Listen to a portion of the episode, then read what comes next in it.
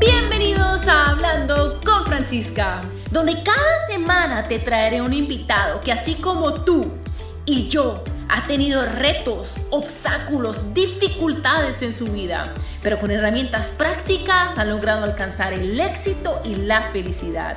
Y nos vienen a entregar esas mismas herramientas para que tú las apliques hoy mismo en tu vida. Bienvenidos. Esto es Hablando con Francisca y hoy tengo una súper invitada, una mujer hermosa, con una pasión, con un talento, con una sabrosura. Andrea Jaramillo, presentadora de televisión, reina, ex reina del Carnaval de Barranquilla. Bienvenida, Andrea. Ay, muchísimas gracias, gracias, gracias. Qué rico estar aquí. No, qué delicia tenerte aquí. André, vamos al grano, como siempre en Hablando con Francisca, vamos a hablar sobre el rechazo, sobre los miedos, sobre los sueños, sobre lo importante que es perseverar, sobre la importancia de ser apasionadas en eso que tanto amamos. Hace un rato hablábamos un poco de ese primer rechazo. Hablemos, hablemos un poco del carnaval de Barranquilla. Uno piensa en el carnaval de Barranquilla y la reina del carnaval y uno dice, eso es súper fácil. Eso es súper fácil, cualquiera lo puede hacer. Eso en tres horas uno queda ya listico. Y resulta que es todo un proceso. Es todo un proceso. Miren, eh, es que ser reina del carnaval de Barranquilla, a diferencia de lo que muchos piensan, porque el carnaval es la fiesta más grande que tiene el país, no es solamente fiesta, también es una responsabilidad gigantesca precisamente por eso, porque es la manifestación cultural más grande de Colombia. Entonces yo te contaba, yo fui a parar hasta Corea del Sur con el carnaval, y uno va con el carnaval a todas partes del mundo a promocionar no solamente Barranquilla, sino Colombia, pero más allá de eso el carnaval te abre los ojos, te abre la puerta como un mundo totalmente distinto a salirte de, de tu zona de confort, de tu burbujita en la que vives, porque muchos sabrán que nuestros papás siempre lo quieren proteger a uno y uno vive como en esa casita de cristal, como en esa burbujita, el mundo es perfecto, pero tú te das cuenta cuando vas a los barrios vulnerables, donde vas a las cárceles, cuando vas a las clínicas, que no todo es tan perfecto y, está bien tener ese choque de realidad, pero también hay baile y también hay fiesta y si me preguntan lo repetiría diez mil veces más. Andrea venía preparada desde chiquita para ser la reina del carnaval de Barranquilla. ¿Qué pasó? No quedé el primer año que me lancé. Mire, cuando Francisca dice preparar es porque realmente uno lo quiere tanto y uno desde chiquito tú ves en Barranquilla niñas y niños eh, desde que están de meses disfrazados. Yo tengo fotos mías, yo nací en noviembre y en febrero de ese año yo estaba disfrazada de carnaval. Entonces a eso vamos con que uno le coge amor a esta fiesta desde que uno está muy niño, siente ese orgullo y también comienzan a hacer este sueño de representar tú a la ciudad. Obviamente ahí están los que dicen chiquitos que si quieren ser, pero ya después dicen, no, esto es un camello, no lo hago. Están los que dicen, no, yo voy contra viento y María, yo esto es lo que quiero, yo me muero, esto me da felicidad, esto me llena todo. Y además tienes toda una familia que se prepara para eso, una familia que está contigo, no sé qué. Y de repente no quedas. Porque uno se tiene que lanzar, porque eso está en un proceso, porque hay una junta directiva que decidió no escogerme. Entonces, este fue el primer rechazo, André, cuando tú ya estabas listísima, sí, yo soy la reina del carnaval de Barranquilla y ahí llegan, resulta que no. ¿Cómo superaste ese rechazo y cuáles son esas herramientas que nos puedes dar para superar un rechazo? Porque esto fue súper fuerte para ti.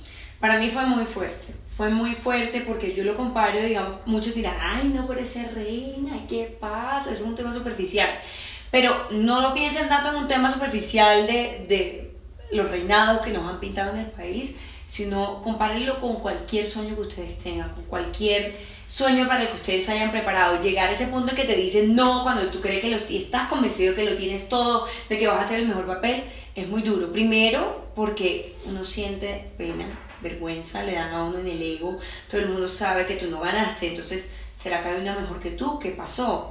Y son muchas circunstancias las que afectan cuando hay una decisión de esa índole, no solamente no se reina el carnaval, más allá de si soy buena o no soy buena, son muchas cosas, pero definitivamente para mí fue un duelo eh, de decir, bueno, yo qué quiero.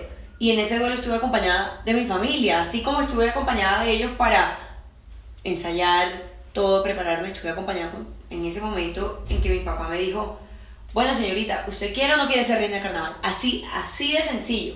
Como decimos en Barranquilla, rapado y pelado, así. Rapado y pelado. O sea, sin tanta vuelta, ¿me entiendes? Porque no, papi, pero es que mira, yo tengo pena, yo no sé qué, esto me dio muy duro, yo no sé si yo quiero otra vez pasar por esa humillación.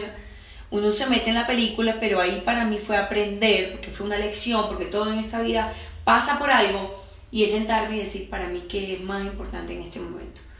Y poner en una balanza las cosas, que yo creo que eso no funciona siempre, y decir, ok, ¿qué tanto quiero el carnaval de Barranquilla y qué tanto me va a afectar si nunca fui reina? Y cuando en ese momento en que yo dije, pues pucha, es que si yo no soy reina, esto, toda la vida voy a estar con ese sentimiento de no lo logré, no, yo no voy a volver a lanzar. Entonces yo creo que es eso, como poner en una balanza y decir, ¿qué tanto quiero yo esto? Mi sueño, ¿qué tanto mi quiero sueño, mi sueño? ¿Qué tanto lo quiero? ¿Qué tanto lo quiero para seguir trabajando y para seguir luchando por eso? Así sea, volverme a poner aquí en la palestra pública y que hablen y que digan, y todavía teniendo la posibilidad de no quedar. Porque si a mí algo me quedó claro después de esa experiencia que nada en esta vida es seguro. Ni aunque a uno le digan que sí, tú eres la reina a las 8 de la mañana y a las 10 de la mañana ya no eres la reina. ¿Me entiendes? Entonces yo creo que eso. Además, tú venías de un año bien difícil porque tu mejor amigo fallece ese año. Sí, sí.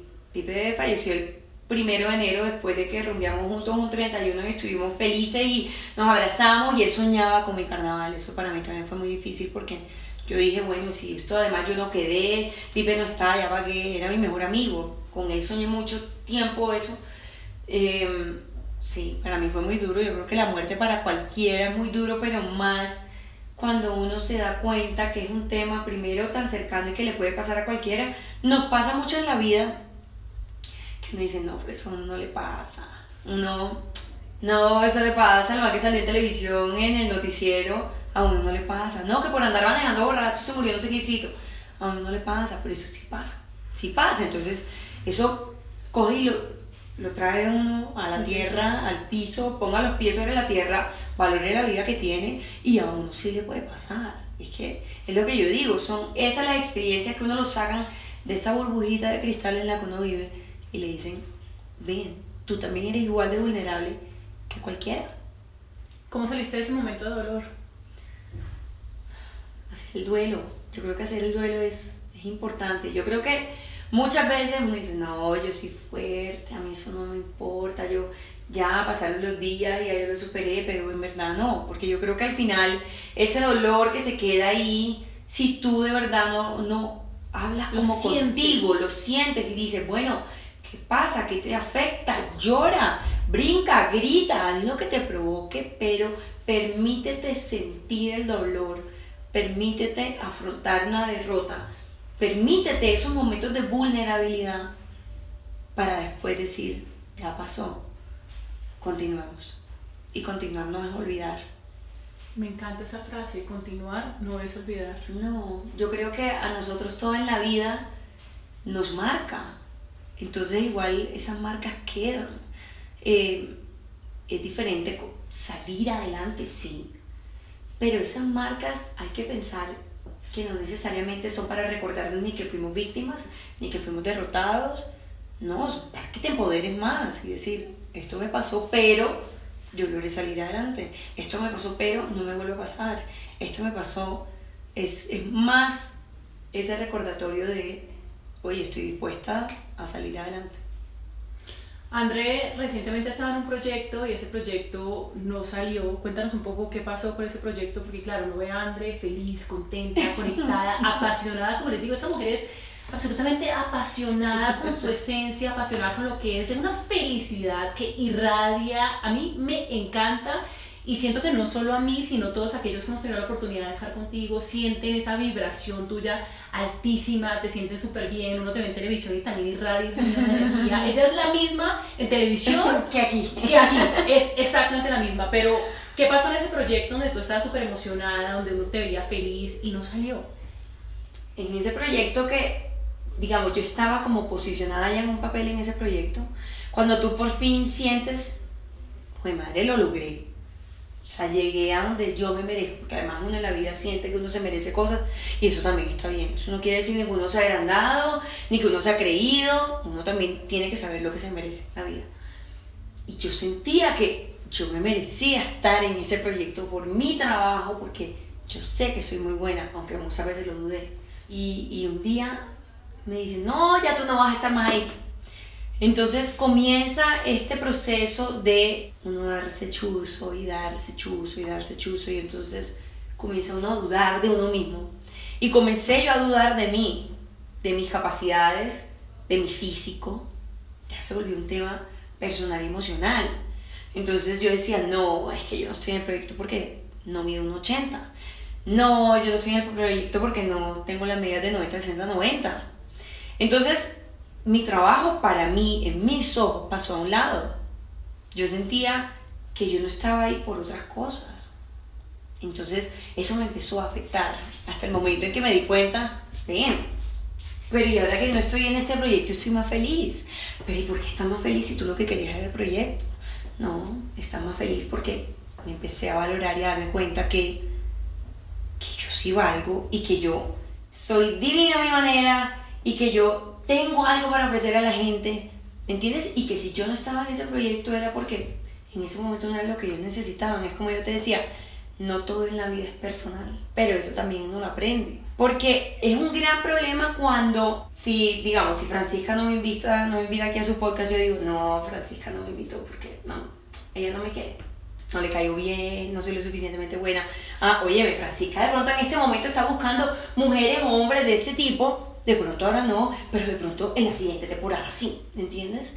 Porque en ese momento en que tú lo coges todo tan personal, empiezas a dudar de ti. Porque tú dices que es lo que no tengo yo como persona para no estar ahí. Y no todo en la vida es tan personal. André, pero ¿cómo, digamos, el concepto lo entiendo, pero cómo sentirlo que no es personal? Porque una cosa es pensar y otra cosa es sentirlo. ¿Cómo sentir que esto no es personal? Yo creo que uno tiene como que sentarse, que es lo que yo intento hacer cuando hay algo que me molesta y comienza a pensar. Sí, claridad. Siéntate, piensa tranquila. Date la oportunidad de, de tú salirte de la situación. Para mí es algo así. Como salirte de la situación y desde arriba mirar hacia abajo y decir, ¿qué pasó? Entonces, no, mi jefe no me sacó en el noticiero, no porque yo no lo saludé, sino porque, oye, no había tiempo. Porque había una noticia a último minuto que si tú lo pones en la balanza con mi sección, no había tiempo. Oye, ¿verdad? Eso no tiene nada que ver conmigo. Sigo siendo igual de buena. Sigo siendo igual de linda, igual de bajita, alta, flaca, gorda, no importa. Sigo siendo yo. Porque eso no es un tema personal que tenga que ver conmigo. Es un tema profesional de las circunstancias. No voy a decir que hay gente que se toma la cosa personal y que a veces uno lo quieren, perdón la palabra, clavar por una cosa u otra, pero para mí, sensatez, tranquilidad, yo he optado por intentar ver las cosas un poquito desde afuera y decir hasta qué punto esto no es personal. André, ¿cómo cultivamos el amor propio? Porque para nosotras, yo fui presentadora de televisión también, tú sabes, eh, hay mucha crítica en esta bonita, esa fea, el pelo largo, y no solo las presentadoras de televisión, sino también todas de alguna manera. A alguien tú le encantas, a otra persona de repente no, eh, y está perfecto. ¿Cómo cultivar ese amor propio y cómo mantenernos en nuestra esencia, en lo que somos, y irradiamos eso, lo que somos, porque en últimas eso es lo que el mundo necesita, mujeres auténticas, mujeres reales, mujeres que simplemente sean. Yo creo que siempre hay que tener claro tú quién eres y qué tienes para dar. Yo siempre he dicho, yo soy una mujer sensible, llorona, sí, pero soy transparente y soy abierta. Soy una mujer feliz, que me gusta disfrutarme cada segundo de todo lo que hago, porque yo digo que si no me lo estoy gozando, ¿para qué? ¿Me entiendes? Entonces yo creo que primero es eso. Yo qué tengo para, para ofrecer y quién soy yo y qué soy y qué, cuál es mi esencia, cómo soy y oye, no dejes que nadie te robe eso. Nadie, ni nada. Porque es lo que yo te decía en el momento en que lo que está pasando afuera comienza a afectar eso, a robarte esa alegría, esa tranquilidad. De pronto eso no es tan importante, porque lo que está aquí adentro es más importante. Ahora, hoy en día yo creo que eso es más difícil. De pronto antes las abuelas, yo no sé, de pronto veían más tranquilas y en gran parte creo que es en las redes sociales y la facilidad que hay en día para, para criticar, para opinar. Entonces yo he optado por ciertas cosas. Pongo afuera o publico, por ejemplo, lo que quiero publicar porque siento que puede aportar para las cosas que soy sensible y no quiero que la gente ni se me meta en la vida, me la guardo para mí. Uno, dos, yo no tolero un mal comentario. Yo te digo sinceramente, yo veo gente que dice, ay no, pero si la gente comenta mal, yo lo dejo. Yo aprendí a vivir con eso. Yo creo que hay formas de hacerlo. Yo, como les dije, soy una persona muy sensible. A mí, un mal comentario y la verdad, y perdónenme la palabra, son pendejadas porque el que critica estoy seguro que en la cara no te lo diría. Para eso han dado pie las redes sociales. ¡Ay, no, estás gorda! ¡Ay, no, yo lo borro! Pero, ¿sabes por qué? Porque es mi mundo y yo en mi mundo no necesito esa negatividad. Y si traemos de las redes sociales acá y tenemos gente negativa al lado de nosotros. Uy, no, Dios. O sea, no adiós, porque por ejemplo en mi trabajo yo me encuentro con mucha gente negativa y no siempre vas a poder decir adiós, pero yo creo que ahí comienza a, a pesar mejor qué tanta importancia le das a esa persona. A mí me pasó cuando yo llegué al lugar donde trabajo, yo decía, pero esto qué es, oye, todo el mundo habla mal de todo el mundo, todo el mundo critica a todo el mundo. Y yo no estaba acostumbrada a eso, ni soy así. Y yo no soy perfecta, pero no soy así. Entonces empecé a decir, ¿sabes qué? Pero después de todo, esta señora que no ha hecho y si no despotricar de mí, ¿qué tanto me afecta en mi vida o para qué la necesito? Amiga mía no es. Por ella no como. En mi jefe no. Entonces, ¿sabes qué? Nos saludamos, buenos días y adiós, porque jamás, jamás dejaré de ser cordial, ni cortés, ni nada. Yo saludo a todo el mundo, porque a todo el mundo hay que darle los buenos días, pero hasta ahí. Ese mismo planteamiento no lo podemos hacer nosotras en nuestra vida. Sí, o sea, es ahí. No, ¿Hasta dónde permites tú que esa energía y que esa gente entre? Porque yo creo que sí nos tenemos que proteger. No se trata de ser mujeres prevenidas, no se trata de creer que todo el mundo le va a hacer daño a uno. No, yo soy muy abierta. Pero la gente tiene oportunidades. Y si tú ves que esa persona definitivamente no, oye, protégete. Porque es que si no te quieres tú, si no te proteges tú, no lo va a hacer nadie más. Y te van a pasar por encima diez mil veces. Y me costó y me pasará por encima diez mil veces. Ya hoy en día digo, hey, no. Entremos a LCD, a mi método LCD, limpiar, cerrar y desechar para tener la vida que realmente queremos tener. ¿Estás lista, André? Ay, no sé, ojalá. ¿Qué has limpiado de tu vida? Precisamente eso, la gente que no me aporta. La gente negativa, dije adiós. O sea, lo que no me aporta. Y sabes qué más que lo que no me aporta, lo que no me hace feliz. Porque esta vida es muy cortica como para uno estar triste. Me encanta. ¿Qué has cerrado de tu vida? Has dicho eh, gracias hasta que llegamos. no me parece tan fácil y lo confieso. Yo creo que, que cerrar tal vez es tomar una decisión, estar segura. Yo, por ejemplo, para tomar una decisión necesito tener todo claro porque así soy yo, toda metódica y quiero tenerlo todo bajo control. Entonces a mí me cuesta cerrar, pero te puedo decir que esos procesos aún no los he cerrado, pero todas esas cosas como de aprendizaje me están ayudando a cerrar cositas. A terminar de cerrar. y que has desechado de tu vida porque dices definitivamente yo no quiero, yo no necesito y como tú dices, esto me está haciendo feliz a mí. Yo no necesito la crítica, si no es constructiva, la crítica constructiva, bienvenida. Qué, qué emoción que uno lo critiquen de forma constructiva. Em, pero también he desechado, yo personalmente, la Andrea que le tenía mucho miedo al conflicto y a confrontar. Yo le dije a esa Andrea, adiós. Porque es que a veces no, uno no necesariamente tiene que desechar lo que está afuera para que todo funcione. A veces también nos tenemos que mirar. Y yo, gran parte de los problemas o de las cosas que, que me angustiaban y por las que terminaba tan afectada era porque yo no era capaz de decir no cuando no quería. Porque yo no era capaz de decir, oye, ¿sabes que la comida me llegó fría? Cámbiamela. O sea, cosas tan sencillas, pero que de verdad te afectan. Tú te comes una comida horrible y tú dices, después comienzas, pero yo a mí nadie me regaló la comida, yo estoy pagando, yo porque no dije nada. Va de lo más elemental hasta conflictos más profundos. Y uno tiene que entender en la vida que confrontar no significa pelear. Entonces yo le dije a Dios a esa Andrea que no confrontaba y que no decía nada para darle la bienvenida a esta que no se calla. A esa hermosa que tiene todo el talento, toda la sabrosura. André, muchas gracias. A ti. Que sigas cosechando muchos éxitos, te los mereces todos. Eres una mujer hermosa, y irradias felicidad y espero tenerte de cerquita a mí.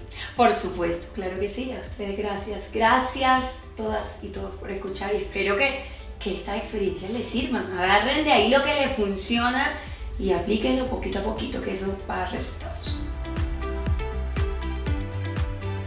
Espero que estas herramientas te hayan servido para comenzar a vivir una vida en propósito. Si quieres más inspiración, ve a nuestra página web www.franciscarvelades.com y sígueme en las redes sociales como Francisca Arbeláez. Un beso, un abrazo y te veo pronto.